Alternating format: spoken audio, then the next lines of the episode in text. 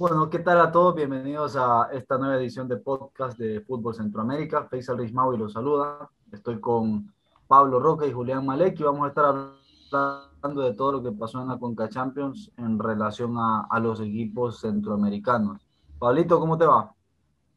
Buenas, ¿cómo va Feisa? ¿Cómo va Juli? Eh, bueno, ya terminaron las dos fechas de la Conca Champions, ya tenemos resultados y bueno, vamos a hablar bastante bien sobre, sobre el tema. Julián Malek, ¿cómo estás? ¿Cómo estás, Faisal? Un saludo para vos, para Pablo, para todos los que nos están escuchando y viendo. Bueno, como bien dijo Pablo, vamos a hablar un poco de lo que dejaron los octavos final de la Conca Champions. Ya sin equipos centroamericanos en cuartos, algo que no pasaba hace bastante tiempo. Pero bueno, vamos a ir desmenuzando lo que dejó cada una de las llaves. Bueno, empecemos por Olimpia América. Eh, Olimpia América fue una de las, de las llaves más emocionantes, yo creo que la más emocionante de la que más se habló eh, Olimpia pierde en la ida por 2 a 1 ante Bucigalpa y después en la vuelta sorprende a todos, incluidos muchos eh, de nosotros los hondureños, y le gana al América en el Estadio Azteca con bastante polémica incluida con el tema de los mexicanos y, de lo que ellos acusan que fue juego brusco, juego violento y de lo que ya, ya vamos a hablar. Hablemos un poquito de lo que fue lo deportivo y después entramos en materia con la, la controversia. Eh, el primer partido yo lo vi y me parece que Olimpia quizá tuvo para más. América fue mejor, pero porque supo pegar y porque supo imponer la jerarquía de sus futbolistas. Eh, y el Olimpia no aprovechó las que tuvo. El Olimpia tuvo una clara en, en, los pies del Topo Aguirre que no la pudo concretar, que quizá eso cambiaba la historia del partido. Y después, en la vuelta, el Olimpia plantó un gran partido defensivamente, gran partido, supo ir llevando los tiempos y fue gradualmente adelantándose y atreviéndose hasta, hasta que se encontró con el gol. 1 a 0, 2 a 2 en el global y América tuvo que pasar por reglamento, no por ser superior en el resultado final. ¿Cómo lo vieron ustedes? Yo, coincido totalmente. Creo que eh, no hace un mal partido Olimpia de local. Como vos bien dijiste, el Topa Aguirre cerra un mano a mano con el partido 0 a 0. Mano a mano muy claro, que eh, ya con la pelota casi 20 metros, completamente solo. Y los goles de América son dos, golpes muy fuertes en tres minutos. Eh, Viñas y Velázquez en tres minutos, del minuto 40 al 43, llevando 0 América. Y creo que el segundo tiempo fue mucho mejor. Allá el partido eh, planteó un partido distinto a Mitroglio en el Azteca, mucho más trabado, mucho más friccionado, que le sirvió, y claramente le sirvió porque ganó 1 a 0 y podría haberse llevado un resultado mayor, como bien decís. Termina pasando en América únicamente por gol visitante. Olimpia logra un triunfo increíble para mí, sobre todo por el nivel demostrado a los demás equipos centroamericanos contra uno de los más grandes de México. Y bueno, después obviamente está la polémica del arbitraje. Para mí una exageración total. No, sé cómo ve Juli todo esto. Bueno, desde la antesala ya se preveía que iba a ser como la llave, digamos, la de la América contra el Olimpia. Este, y la verdad es que la polémica y todo lo que fue el golpe de Arboleda con Chucho López, creo que tapó un poco el hecho que fue en este caso, el hecho de que Olimpia haya ganado 1-0 al América, que lo puso contra las cuerdas y el América que por segunda edición consecutiva sufre contra un equipo centroamericano. Ya había tenido que pasar por los penales contra Comunicaciones de Guatemala la edición pasada y ahora recibe un 1-0 de local contra Olimpia que si hubiesen aprovechado el mano a mano del primer partido, tal vez la historia cambiaba y el América quedaba fuera en primera ronda. No pasó y bueno, la verdad que la tapa de los diarios y lo que todos habló es eh, esa falta, esa entrada que le causó una fractura de, de peroné al Chucho López. Yo creo que los mexicanos hasta cierto punto tienen algún derecho a estar molestos, pero ya me parece demasiado. Dos días después, perdón, pero siguen llorando. Eh, y sí me parece que se está abusando de eso porque no se está hablando del buen partido que jugó Olimpia, sino que se está haciendo énfasis en esas jugadas puntuales. Eh, para ustedes hay mala intención por parte de Justin Arboleda. Para mí hay imprudencia. Fue con demasiada fuerza como le fueron a él en una jugada previa, porque hay una jugada previa en la que le, le entran con, le hacen la, la, famosa tijera a Justin Arboleda, y lo que pasa es que Arboleda es fuertísimo, ¿verdad? Pero esa que le hicieron a él pudo perfectamente ser también para fracturarlo. Sí, igual yo me quedo con lo que, dijo Pablo, me quedo con lo que dijo Pablo, que es que el juego fue friccionado. Yo creo que a causa de eso es que pasó esto. No, no veo una mala intención de Arboleda, no creo que haya ido a lesionarlo, después pidió disculpas, pero no siento como que haya sido una venganza de, ah, me pegaron y no los echaron, bueno, pego yo. No lo veo como algo así. Yo creo que fue, como dijiste, algo tal vez de imprudencia, algo que no fue buscado, Yo la verdad que no, creo que haya sido por eso. No, yo veo, si hablamos de mala intención, para mí la mala intención es la jugada de Córdoba, en la que creo que David Flores es el que le pisa la espalda. Hay una mala intención ahí. Eh, porque es claramente que el jugador Olimpia no quiere pisar. Esa es mala eh, intención. perdón. Ahí hay mala intención. En la de Arboleda, es, más, fíjense que la, pierna, o sea, el, en este caso, perdón, el, tobillo de, Chucho, el que se lastima, no es al que le va a pegar Arboleda. Arboleda va a la otra pierna y se lo termina llevando, es, un jugador muy grande, Arboleda, se lo termina llevando al Chucho y con la pierna derecha, que ya estaba en el piso, le termina enganchando el tobillo. Y ahí es donde sucede, lamentablemente, la, la fractura que tuvo el jugador guatemalteco.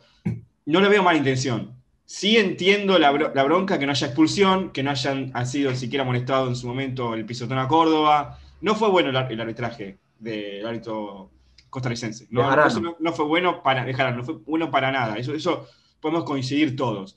Exagerar y decir que con Kaká hizo llegar al equipo de Olimpia, que Olimpia no mereció ganar porque estos dos fouls, es querer tapar una derrota que debe ser bastante grave para el equipo dirigido por Solari, para mí. Yo creo que a causa de esto es que tampoco se analizó mucho el juego, el hecho de, bueno, por qué se dio que el Olimpia ganó una serie a América, qué cosas dejó hacer el América o qué cosas no, cómo fue el juego. Se dejó de lado todo ese análisis deportivo para entrar en esta vorágine de eh, el mal arbitraje, de si hubo intención o no de lesionar la arboleda, que el América sale a pedir que se lo sancione duramente Arboleda, que también salió Chua, Solari, eh, responden, o sea, se armó todo un, problema, eh, una madeja de tal vez de, voces que no permitieron que tal vez uno dilucide el, buen juego de tal equipo, tal otro, qué falló, qué pasó en lo deportivo.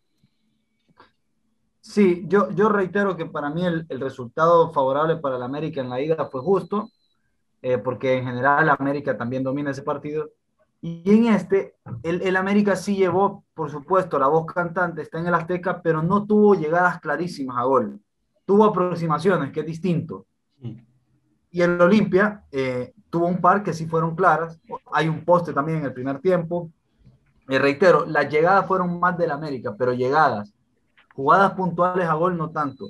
Y al final Olimpia termina siendo un partido más que decente, porque eh, le, le jugó mejor con la pelota, Olimpia no, no, no, tiró a dividir tanto la pelota, las veces que llegó fue con balón dominado. Finalmente se encuentra con ese gol y el, el América estuvo así de quedar fuera. Así, porque en, la, en, el último, en el último suspiro del partido hay un cabezazo, me parece que también es de Benston, que pudo haber terminado en gol. Bueno, yo, yo quiero plantear algo, quiero saber la opinión de ustedes. Para mí, demostró la Conga Champions anterior, y en esta, el único equipo centroamericano que hoy por hoy puede decir, yo puedo jugarle igual igual y le puedo ganar a uno de la MLS y a uno de México, para mí el único es Olimpia. No, después analizamos los partidos, ¿eh? pero yo creo que Olimpia hoy está al, está al nivel de pelearle a, a, los dos países. Sí, pero yo creo que tal vez lo que le falta un poco, no sé si al Olimpia, sino bueno, Faisal lo sabrá mejor, pero es el hecho de que no se apoya tal vez ese nivel deportivo con un poco de infraestructura, o yo creo que si mejorar algunas cosas base en el fútbol hondureño, Olimpia podría hacer incluso un mejor papel, pelear más arriba, a ver, ya hizo un montón en la última Conca Champions, pero es verdad lo que decís, igual Olimpia por hoy es el mejor exponente que tiene Centroamérica para pelearle a equipos del MLS o de México.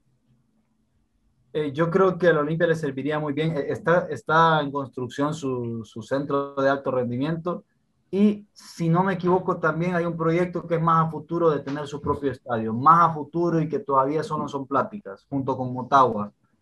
Eh, y creo que a Olimpia también le vendría bien que el resto del fútbol hondureño fuera mejorando a nivel de estructura, porque a vos no te sirve estar bien vos y que los otros nueve no estén bien, porque no competís. Eso por un lado. Por el otro, sí creo que es justo decir que hoy por hoy el único equipo de Centroamérica que se le puede, como dijo Pablo, que se puede plantar entre cuadros de la MLS o, como bien sucedió ahora, de México y no hacer, y no hacer papelones o por lo menos competir y, y poderlos asustar, es el Olimpia. Hoy el equipo más competitivo de Centroamérica, eh, sin ninguna duda, es Olimpia. Ahí comparto. ¿Cuál es la realidad del fútbol hondureño igual? El, ¿Qué es la realidad? ¿Maratón o Olimpia? Digo, un equipo que no puede plantársele a un equipo de la MLS, para mí la MLS siempre es dos escalones abajo de la Liga México, más allá algunos jugadores que resalten, o un Olimpia que sí puede estar a la altura de la MLS, venció, bueno, dejó eliminado a dos equipos de Estados Unidos la pasada con Champions. ¿Cuál es la realidad de Honduras entre esos dos? Mira, para mí Olimpia hoy es la excepción. La excepción, o sea, la realidad se acerca más a maratón, para ser sincero y por, por más que me duela.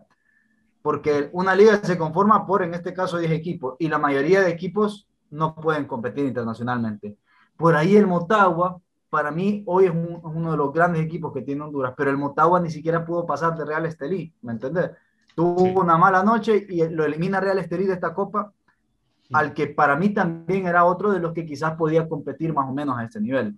Eh, pero si me preguntas para mí cuál es más la realidad del fútbol hondureño, yo te diría que es, el Olimpia es la excepción y no la regla.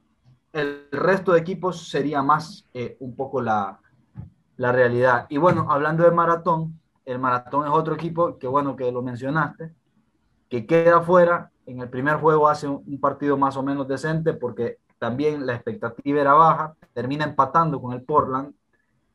Eh, y ya después, desgraciadamente, la diferencia en la vuelta se hizo notar demasiado.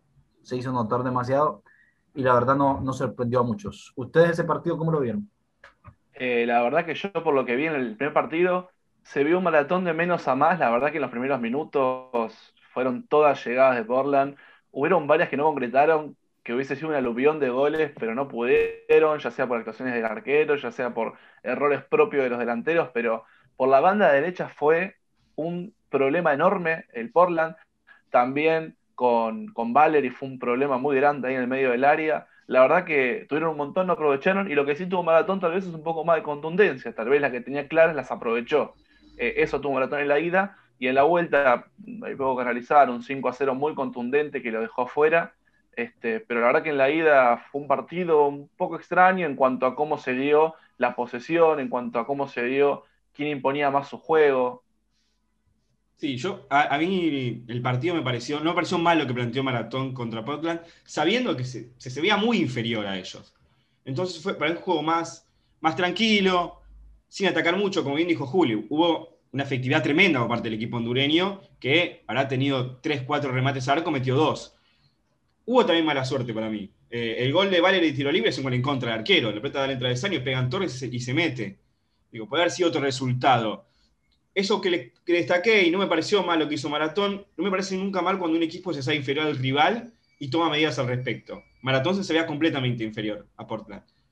En la vuelta no sé qué quisieron hacer. El partido termina 5 a 0, podía haber terminado tranquilamente 8 a 0, porque hubo dos pelotas sacadas en la línea, jugadores que cerraron goles increíbles por parte del equipo de la MLS.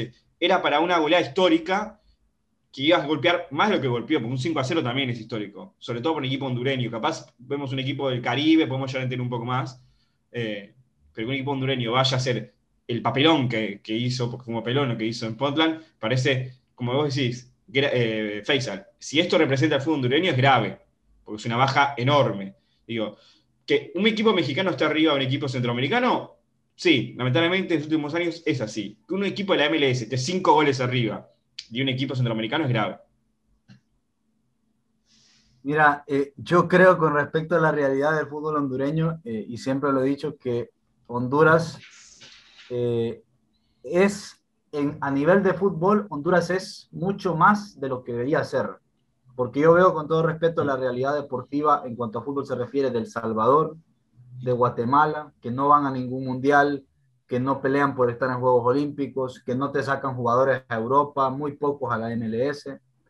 Y yo digo, la verdad, para lo que se trabaja y para lo que se invierte acá en el fútbol hondureño, nuestra realidad debería ser esa. La de Nicaragua, la de Guatemala, la de El Salvador. Sin embargo, Honduras te tiene un Olimpia que de vez en cuando compite contra monstruos. Eh, Honduras te clasifica a la mayoría de los mundiales juveniles. Honduras te va a los Juegos Olímpicos. Eh, entonces yo te digo, la realidad de la liga, la verdad, es la de maratón. Para mí, la realidad de la liga es la de maratón. Y después, afortunadamente, tenemos eh, generaciones espontáneas de jugadores con talento, que sí sé que los tenemos, y esos jugadores logran mm. competir a nivel selección y algunos de ellos salir a Europa, a Sudamérica, a la MLS y hacer carreras decentes. Eh, pero yo sí, yo, yo ya días lo vengo diciendo y estoy preocupado la realidad de, la liga del fútbol hondureño se acerca más a lo que es maratón que a lo que es Olimpia. Y bueno, lo lamento por maratón, que dicho sea de paso, en la liga no está bien tampoco. O sea, me parece que es justo decir que hoy por, hoy por hoy en el fútbol hondureño los dos equipos más fuertes son Motagua y Olimpia. Me parece que Motagua hubiera hecho una mejor presentación, me parece. Pero bueno, eh, cambiemos el, el tema y, y ya para, para, cambiar de país también hablemos de Costa Rica. Eh, el fútbol costarricense yo no lo veo bien. Yo creo que ustedes tampoco, ya vamos a escuchar lo que ustedes opinan. Eh, pero bueno, eh, Saprisa cae 4 a 0 contra Philadelphia Union. No es cosa normal, Saprisa suele combatir, a veces fuera, a veces no, pero Saprisa es Saprisa. Y esta vez sí, lo de, lo de fue un papelón. ¿Cómo lo vieron ustedes? La verdad que no solo que me sorprende, sino que desconozco la actual Saprisa, el Saprisa que veíamos tal vez un año atrás. Desde que pasó lo de la final de la Liga Coca-Cola con la Juelense y el clásico que perdieron después, que derivó la salida de Pate Centeno. Eh, la verdad que desde ese entonces yo veo un Saprisa que tambalea, que no logra ganar puntos que tal vez antes hubiese ganado. La verdad que es preocupante. Y la verdad que esa prisa caiga 4 a 0 con un equipo de la MLS cuando la lógica tal vez indique que puede llegar a perder, pero que le hace partido, que no hay tanto desnivel, la verdad preocupa. Yo creo que el Saprissa estos seis meses los regaló, completamente. Liga, torneo, Conca Champions, decidieron poner un entrenador interino hasta junio. Un entrenador que vienen respaldando fecha a fecha porque no consiguen resultados. Hace más de seis partidos que no consiguen un triunfo, Saprissa.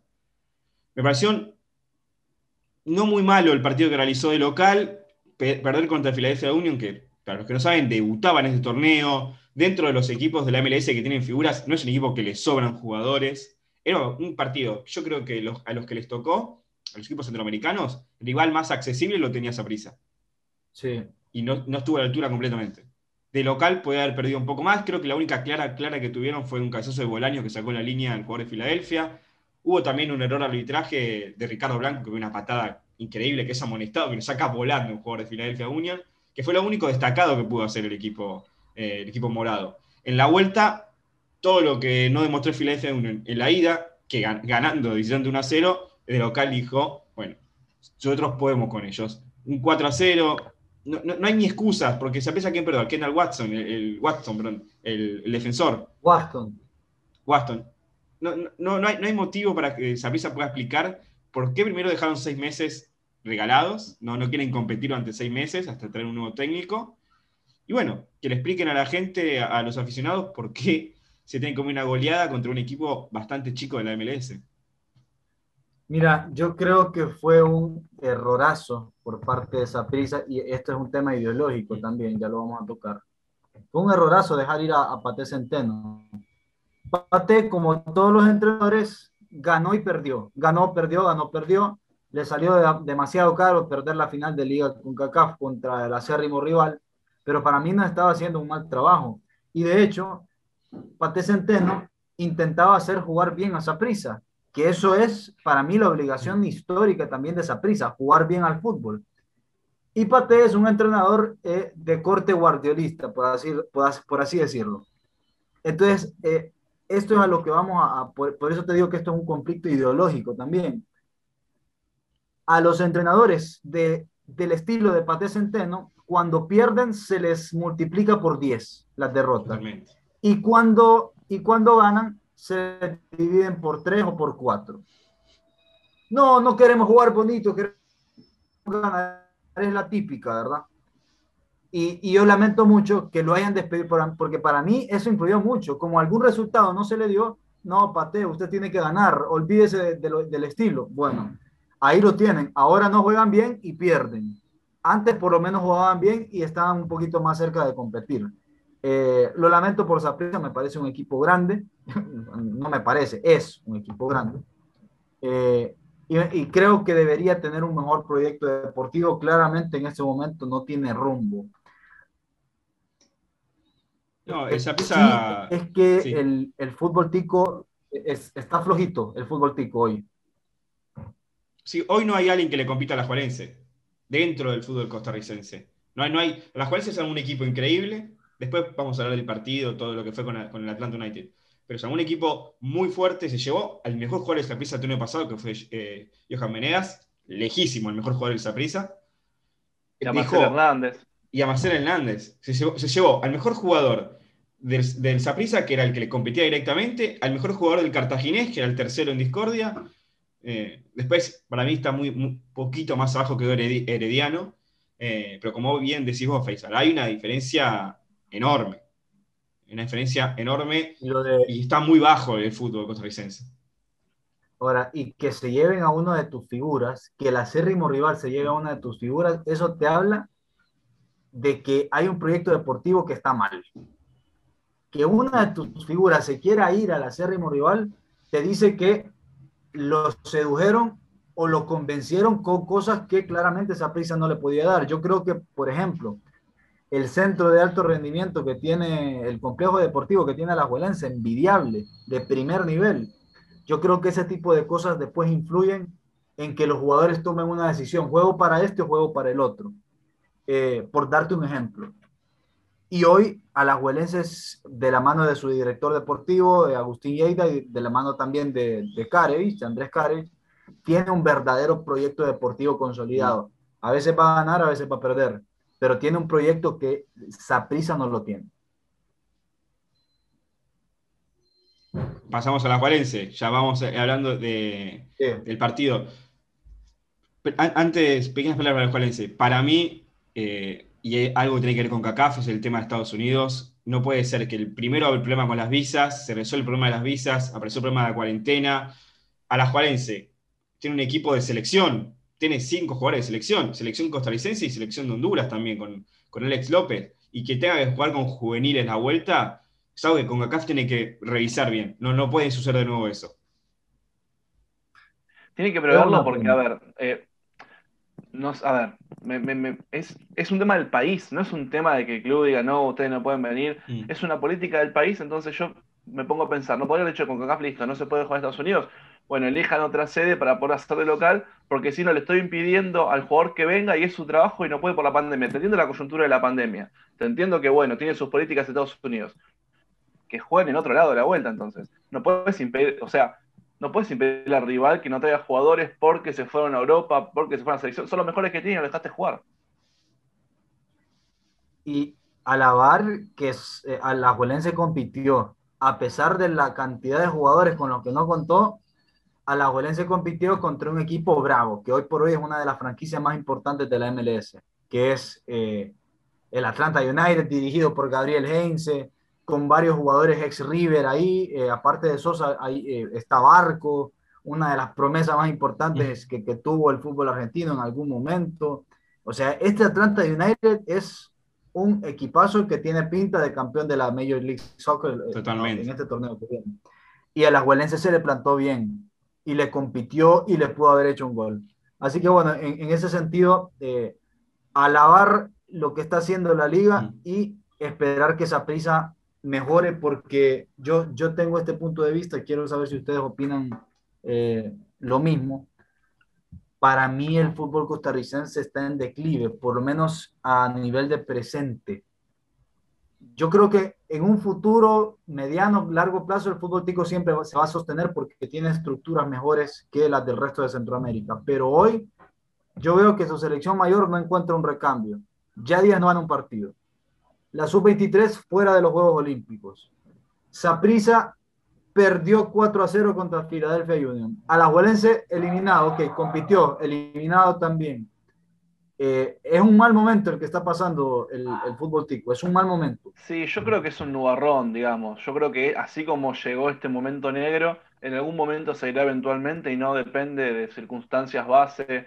Yo creo que viene más en un tema de coyuntura, en un tema de, bueno, le está pasando toda esa prisa porque se fue Centeno, tal vez no logra ganar los partidos Costa Rica, porque la selección mayor hay partidos que tal vez no los gana por, ciertas, por ciertos detalles, pero no es que pierde todos 4 a 0.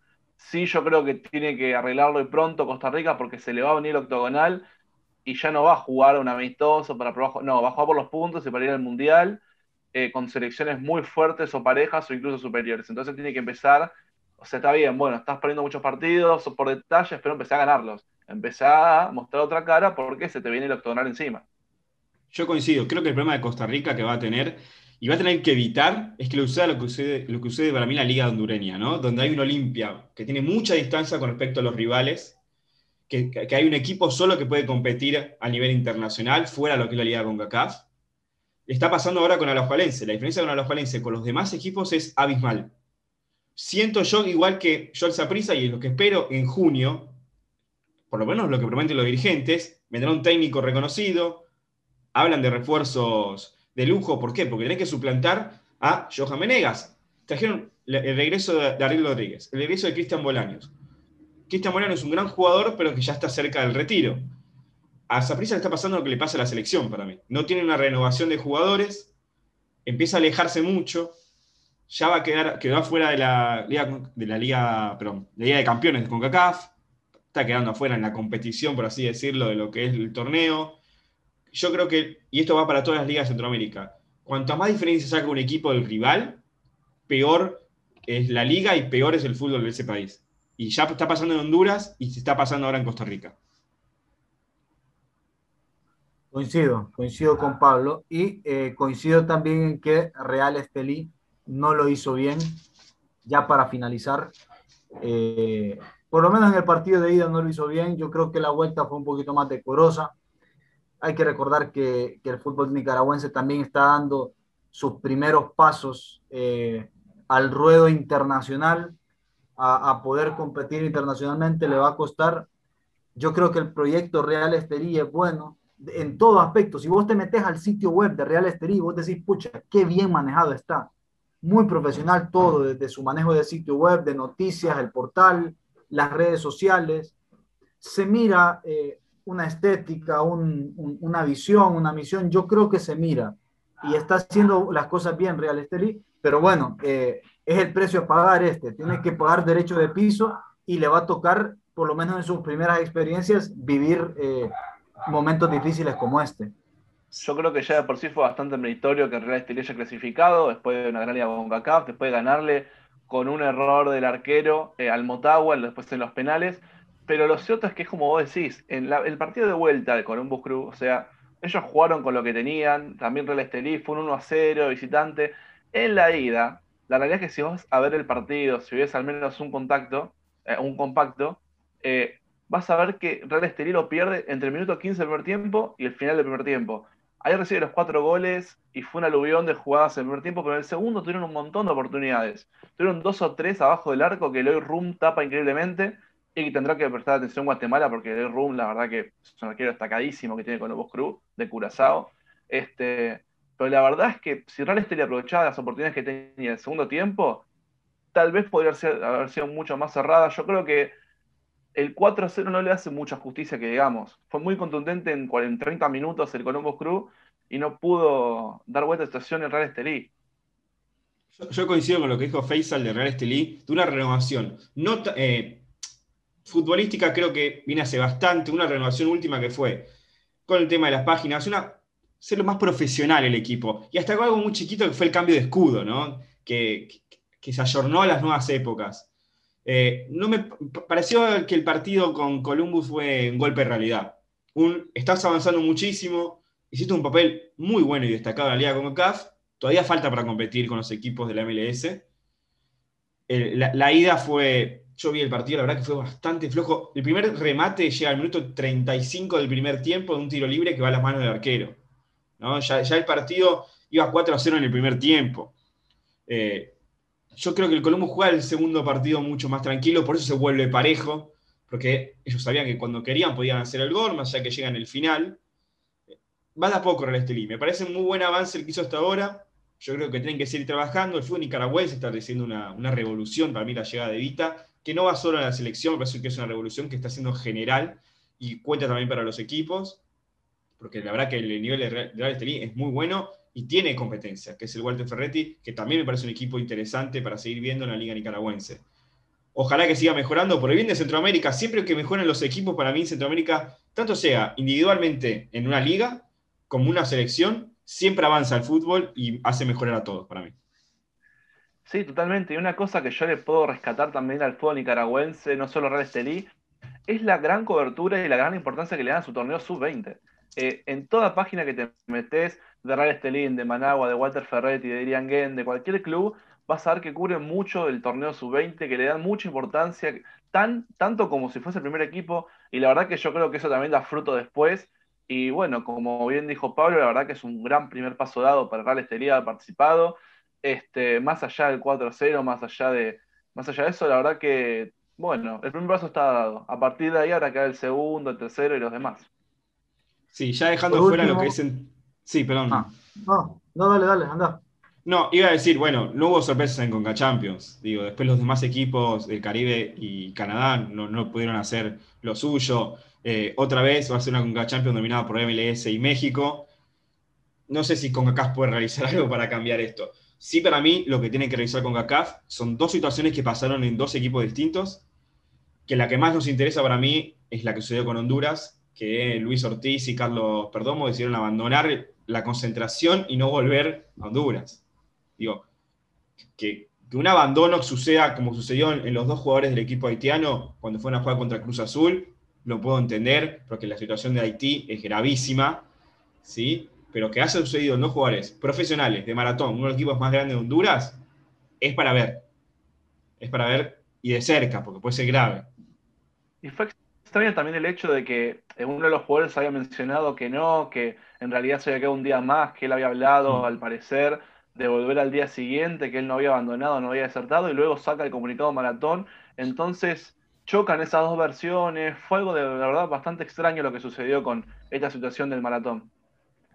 Mira, eh, lo voy a decir claramente. Lo que pasa es que tristemente en nuestro país, Honduras, en este momento no está bien y el fútbol no está bien tampoco. Hay muchos jugadores en Honduras no sé si la mayoría, pero sí te puedo afirmar que una gran parte, una gran parte que no ganan ni siquiera el salario mínimo en Honduras, ni el salario mínimo ganan.